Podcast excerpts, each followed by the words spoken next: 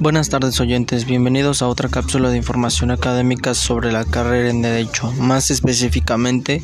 el día de hoy hablaré de los medios alternativos de solución de conflictos, los cuales consisten entre consisten en prácticas que buscan brindar soluciones a controversias entre particulares y evitan el acceso de los casos a ámbitos penales. Si bien estos mecanismos están establecidos en la Constitución Política de los Estados Unidos Mexicanos, en su artículo 17, quinto párrafo,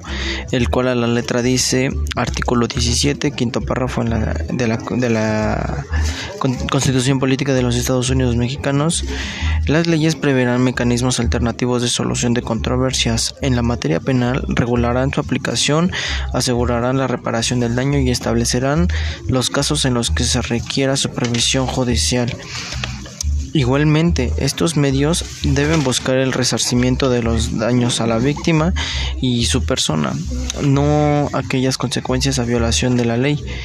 además de mejorar la impartición de justicia a través de la participación de víctimas y victimarios. La restauración versa sobre el impacto del delito, al igual que mencionamos anteriormente, dentro de estos mecanismos se procura que al victimario corresponda el impacto de su conducta dentro de la comunidad y cómo afecta las dinámicas sociales.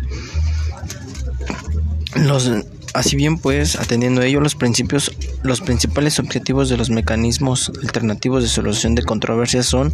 el, el, descongestionamiento del sistema judicial, evitando el colapso de un sistema de juicios orales, así, asimismo evitando que menos casos lleguen a la etapa de juicio oral, así como también que sean de garantía para lograr la reparación del daño material, psicológico y social de las víctimas de un delito así también facilitar la disminución de la población penitenciaria, así como, la,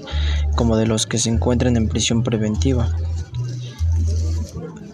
Y por último, los principales medios de solución de controversias son la negociación, la evaluación neutral, la mediación y el arbitraje, el arbitraje y la conciliación.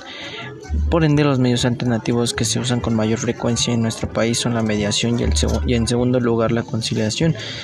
Eh, la mediación pues bien se puede entender como el procedimiento por el cual un tercero ayuda o, o ayuda a dos o más partes a lograr su propia solución en una o dos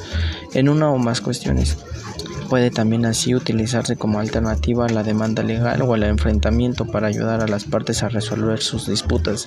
así como también consiste en estructurar un procedimiento de comunicaciones y negociaciones que les permite analizar problemas, generar soluciones y eventualmente acordar una serie de pasos a seguir para resolver un problema.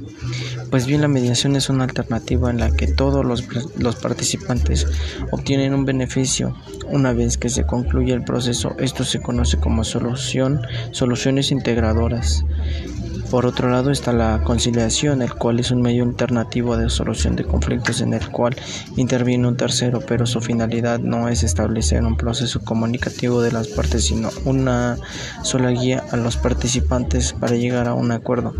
La diferencia con la mediación es que la conciliación, la figura del tercero que interviene no tiene la capacidad para proveer soluciones a la problemática pues se basa a lo que las partes logren acomodar.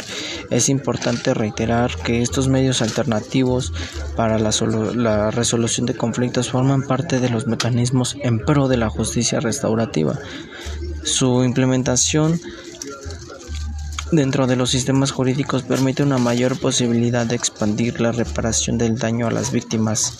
Es por ende que recordemos que el acceso a la justicia es un proceso vivencial y las etapas de que enfrenta la víctima a lo largo de dicho proceso no pueden solventar únicamente con la no se pueden solventar, solventar únicamente con la reparación económica, pues el impacto del delito se refleja en la, en la vida posterior a la víctima, su familiar y su comunidad. Es ahí como debe alcanzar la reparación de dicho daño. Muchas gracias por acompañarme hasta el final. Nos vemos en el, en el próximo podcast.